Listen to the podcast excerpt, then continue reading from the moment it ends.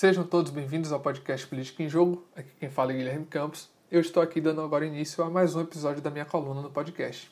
Dessa vez é um episódio com o tema Plano Corre, a fake news da era Vargas. Antes de começar o podcast, eu queria trazer aqui um pedido a vocês para que ouçam os últimos episódios que postamos e nos sigam nas redes sociais, politica.em.jogo, lá no Instagram.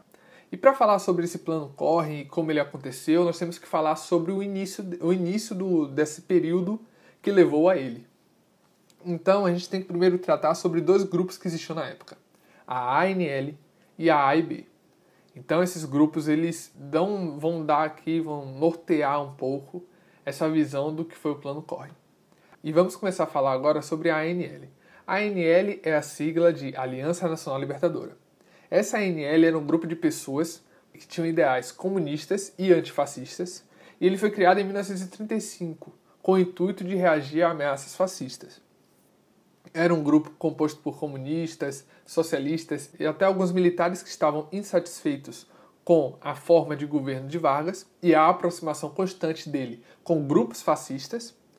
E ela teve um líder muito famoso que todos conhecem, todos que, que estudaram a questão histórica da era Vargas lembram desse nome, que é de Luiz Carlos Prestes.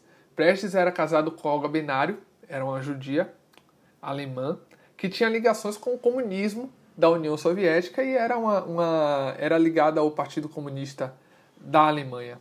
Eles tinham essa ligação comunista e vieram para o Brasil e tomaram a liderança desse grupo. Esse grupo não foi criado por Luiz Carlos Prestes, mas foi liderado por boa parte do tempo por ele. Ele foi um presidente simbólico do grupo. Então, como todos sabemos, é um pouco da história de Olga Binário, né? Olga Binário foi presa e nessa prisão por Vargas na questão da época da intentona comunista, a gente vai falar mais à frente sobre isso, sobre a intentona comunista. Ela foi mandada foi deportada para a Alemanha e na Alemanha ela acabou morrendo presa em um campo de concentração. E aí, por outro lado, saindo um grupo oposto à ANL, existia um grupo chamado AIB. É a sigla, AIB é a sigla para a Ação Integralista Brasileira, e esse grupo era um grupo fascista criado por Plínio Salgado em 1932. Plínio Salgado era um jornalista e escritor e participava da corrente modernista de verdes e amarelos. Então, já vimos aí uma pessoa com inspiração nacionalista. Então, além de nacionalista, à época ele era antiliberal e ele fez uma viagem em 1932, que foi quando ele se aproximou do fascismo em si. Nessa viagem ele conheceu e entrevistou o governante italiano, o Benito Mussolini, e ali ele ficou impressionado com a forma em que Mussolini governava a Itália. Então, nisso ele se inspirou numa visão fascista, a partir dali daquele momento. E quando voltou ao Brasil, ele criou um grupo com pessoas que tinham essa mesma visão, um nacionalismo exacerbado, uma luta contra o liberalismo em si, e essa questão toda que envolve o fascismo. E aí ele criou um grupo que primeiro se chamou CEP, Sociedade de Estudos Políticos, e desse grupo surgiu a AIB. E para entender melhor o que eles pensavam, nós temos um manifesto integralista. E nesse manifesto eles defendiam um nacionalismo exacerbado, mas na questão cultural e não muito na questão econômica, e um combate contra valores liberais e socialistas. Inclusive, a ANL, que eu falei anteriormente, foi criada como reação a essa ação integralista brasileira.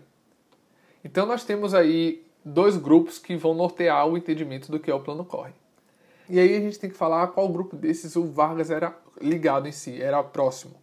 Então Vargas ele era apoiado pelo, pela ação integralista brasileira, o grupo fascista da época, e ele tinha uma certa aproximação, ele simpatizava um pouco com o AIB.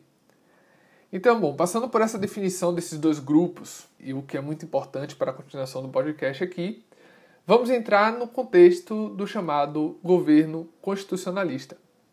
O governo constitucionalista ele começou em 1934 e durou até 1937, com um governo com esse período de Vargas anterior às eleições, às eleições de 38, que iria eleger o primeiro presidente pós a tomada de poder por Vargas em 1930, um presidente com voto popular.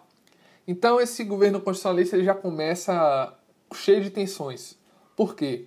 1934 foi um ano complicado para Vargas na questão de ser uma derrota política para ele. Por quê? A gente tem que voltar agora para 1932, para a Revolução Constitucionalista que aconteceu em São Paulo, uma revolução formada por paulistas. E nessa revolução, os, por parte da sociedade paulista, eles tinham o intuito de criação de uma nova Constituição. E um protesto também contra o governo autoritário, querendo até derrubar o governo de Vargas. Então a gente vê ali durante esse tempo, 1972, uma, uma revolta, e eu digo revolta, a gente tem uma, uma interpretação diferente, os paulistas chamam de revolução e alguns outros historiadores chamam de revolta, mas eles chamam de revolução porque dois anos após esse movimento, eles conseguiram o que queriam, que é a questão da Constituição, em 1934. Então, esse ano de 1934 ele começou como uma derrota para o governo Vargas. E aí, mal ele sabia o que estava para acontecer em 1935. E aí, em 1935, veio uma nova revolta contra ele, contra o governo dele. Então, como eu falei anteriormente, a ANL ela foi criada em 1935. E nesse ano, esse grupo, formado por Luiz Carlos Prestes e outros que participavam ali, até uma posição de militares, eles provocaram um levante contra o governo. E isso após Vargas decretar uma ilegalidade do movimento, do movimento da ANL. Então esse levante ficou conhecido como intentona comunista e intentona de, um, de uma forma pejorativa chamada pela, pelos grupos contrários a eles, porque foi, foi algo sem sentido para esses grupos, algo insensato, né, que eles falam, porque não, não surgiu, não surtiu tanto efeito ao governo de, de Vargas e não causou muita instabilidade, não mexeu na estabilidade do governo. E aí intentona comunista ela foi um levante, por incrível que pareça, com participação militar forte. E essa revolta aconteceu em três estados. Aconteceu primeiro no Rio Grande do Norte, depois foi para Pernambuco e depois no Rio de Janeiro. Então ali no Rio Grande do Norte o levante ficou como teve como epicentro a capital Natal, que ao conseguir o apoio de outras cidades ficou dominada pelos revolucionários que criaram um comitê popular revolucionário ali. E essa ação no Rio Grande do Norte, ela, ela teve um efeito e no dia primeiro ela começou no dia 23 no Rio Grande do Norte e no dia 24 em Recife, militares também se revoltaram e se levantaram, trouxeram esse levante para também Pernambuco e aderiram em apoio a Natal. E um dia após, no dia 25 de novembro de 1835, o Rio de Janeiro também aderiu a esse processo. A intentona comunista não conseguiu seus efeitos foi uma, uma tentativa atrapalhada.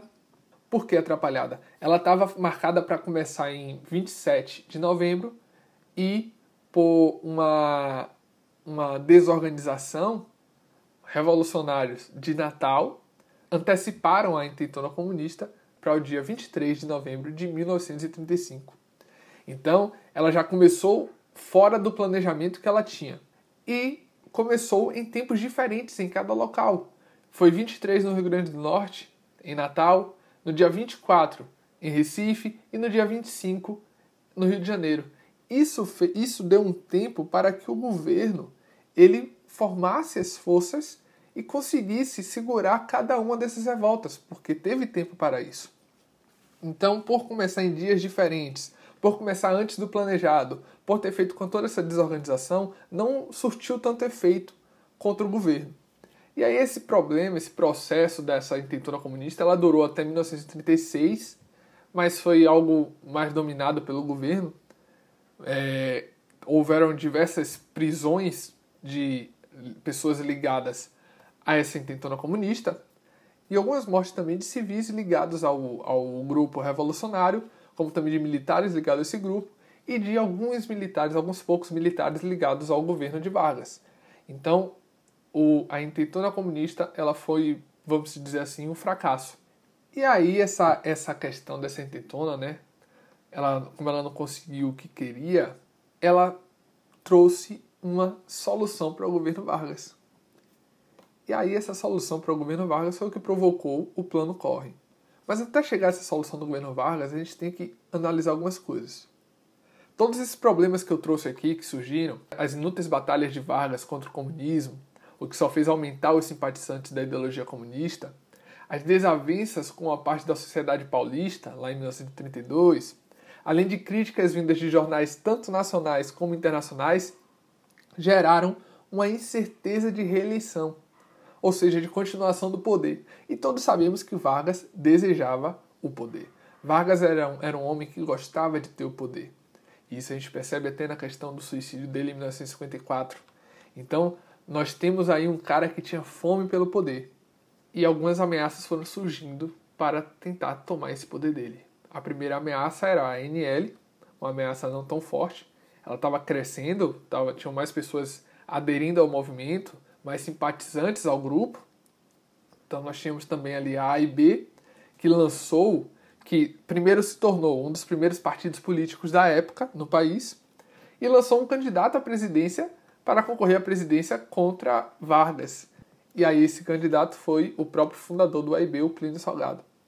Então isso tudo se tornou uma ameaça a Vargas. Todas essas questões que, que desestabilizavam, de fazer com que o governo e o apoio popular dele declinasse, surgiu como uma ameaça à tomada do poder das mãos dele.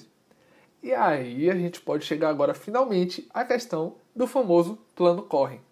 Vargas ele se aproveitou das ameaças recentes da intentona comunista e apresentou uma carta em 1937 afirmando que a União Soviética e os comunistas estavam ameaçando tomar o poder no Brasil. Então, com essa carta, Vargas usou do medo do comunismo por parte da população para perpetuar o seu poder. Então, ele, ele fez uma, um pronunciamento em que leu essa carta e aí ele declara o início do Plano Corre para poder salvar o Brasil das garras do comunismo. E com esse início do plano, do plano corre ali, com esse início do Estado Novo, ao qual o governo denominado de Estado Novo, ele inicia ali a sua ditadura. Mas hoje todos nós sabemos que o plano corre foi nada mais nada menos que uma carta forjada pelo militar Olímpio Mourão, e esse militar, inclusive, era integrante da Ação Integralista Brasileira, ou seja, integrante do grupo fascista da época, a qual apoiava o governo Vargas. Então a gente tem aí um, um integrante da AIB juntando com Vargas para Vargas perpetuar o seu poder através de um golpe ali que ele estava dando. Então Plínio Salgado, mesmo se levantando como um concorrente à presidência com Vargas, ele estava por dentro do que estava acontecendo na questão do plano Corre. Então a gente vê uma, uma ligação dos fascistas com Vargas nesse momento para poder Vargas perpetuar esse poder dele, ou seja, os fascistas tinham duas, tinham duas opções. Ou deixava Plínio e concorria com Vargas, caso Vargas não conseguisse emplacar o plano Corre, ou então apoiava Vargas e Vargas emplacava o plano Corre e eles estariam ali junto com o poder. Só que eles não esperavam que Vargas, quando entrasse na sua ditadura, ele fechasse também a ação integralista brasileira. Então, eles, é, Vargas ele se aproveitou ali do medo brasileiro do comunismo e de um apoio do grupo fascista da época, que tinham bastante, bastante pessoas ligadas a eles, para poder ter uma legitimidade de emplacar a sua ditadura. Então, toda a essência do governo de Vargas de 1937 a 1945 foi baseada na fake news do Plano Corre. Então, desse ponto a gente tira duas coisas dessa questão de vaca, a gente tira duas coisas. A primeira é, a fake news já foi usada há muito tempo e tem sido usada e foi usada em algumas ocasiões na política brasileira para poder acontecer uma, uma vitória política. Então a fake news ela já foi uma estratégia e já foi uma arma de guerra política por parte de políticos brasileiros. E o segundo ponto é a ameaça comunista sempre esteve como medo da população brasileira um medo sem sentido. Foi, a, foi a, o argumento da primeira ditadura que tivemos aqui, já na, no Brasil republicano, na ditadura de Vargas, foi o medo que fomentou a ditadura militar em 64 e é o medo que hoje colocou Bolsonaro no poder. Então, esse medo sem sentido, esse medo que não tem nenhum cabimento de uma, de uma aplicação de uma ditadura comunista no país, tem fomentado e fomenta até hoje governos autoritários a chegarem no poder. Então, tanto a fake news como a ameaça ao comunismo, que também é uma fake news, formaram ali e fizeram com que Vargas aplicasse a sua ditadura e que o Brasil ali naquela época fosse conhecido como um país dominado por um autoritário. E aí é esse é o contexto da fake news do governo Vargas. Então é isso que eu queria trazer aqui para vocês, é uma questão histórica. Então a gente tem que conhecer essa história de Vargas, conhecer os problemas ao qual esse medo, esse medo sem sentido do comunismo nos causaram, os problemas com políticos autoritários e compreender também o tamanho da força de uma fake news. Então é isso que eu queria trazer aqui hoje. É, quero agradecer a quem está assistindo, a você que tem acompanhado todos os podcasts. Acompanhe os nossos últimos podcasts, o podcast de Elder agora, esse último que saiu, o meu, a minha última coluna no podcast. É muito importante vocês acompanharem porque são informações importantes, alguns pensamentos importantes sobre alguns assuntos relevantes na sociedade. E é basicamente isso que eu queria trazer aqui para vocês e até a próxima.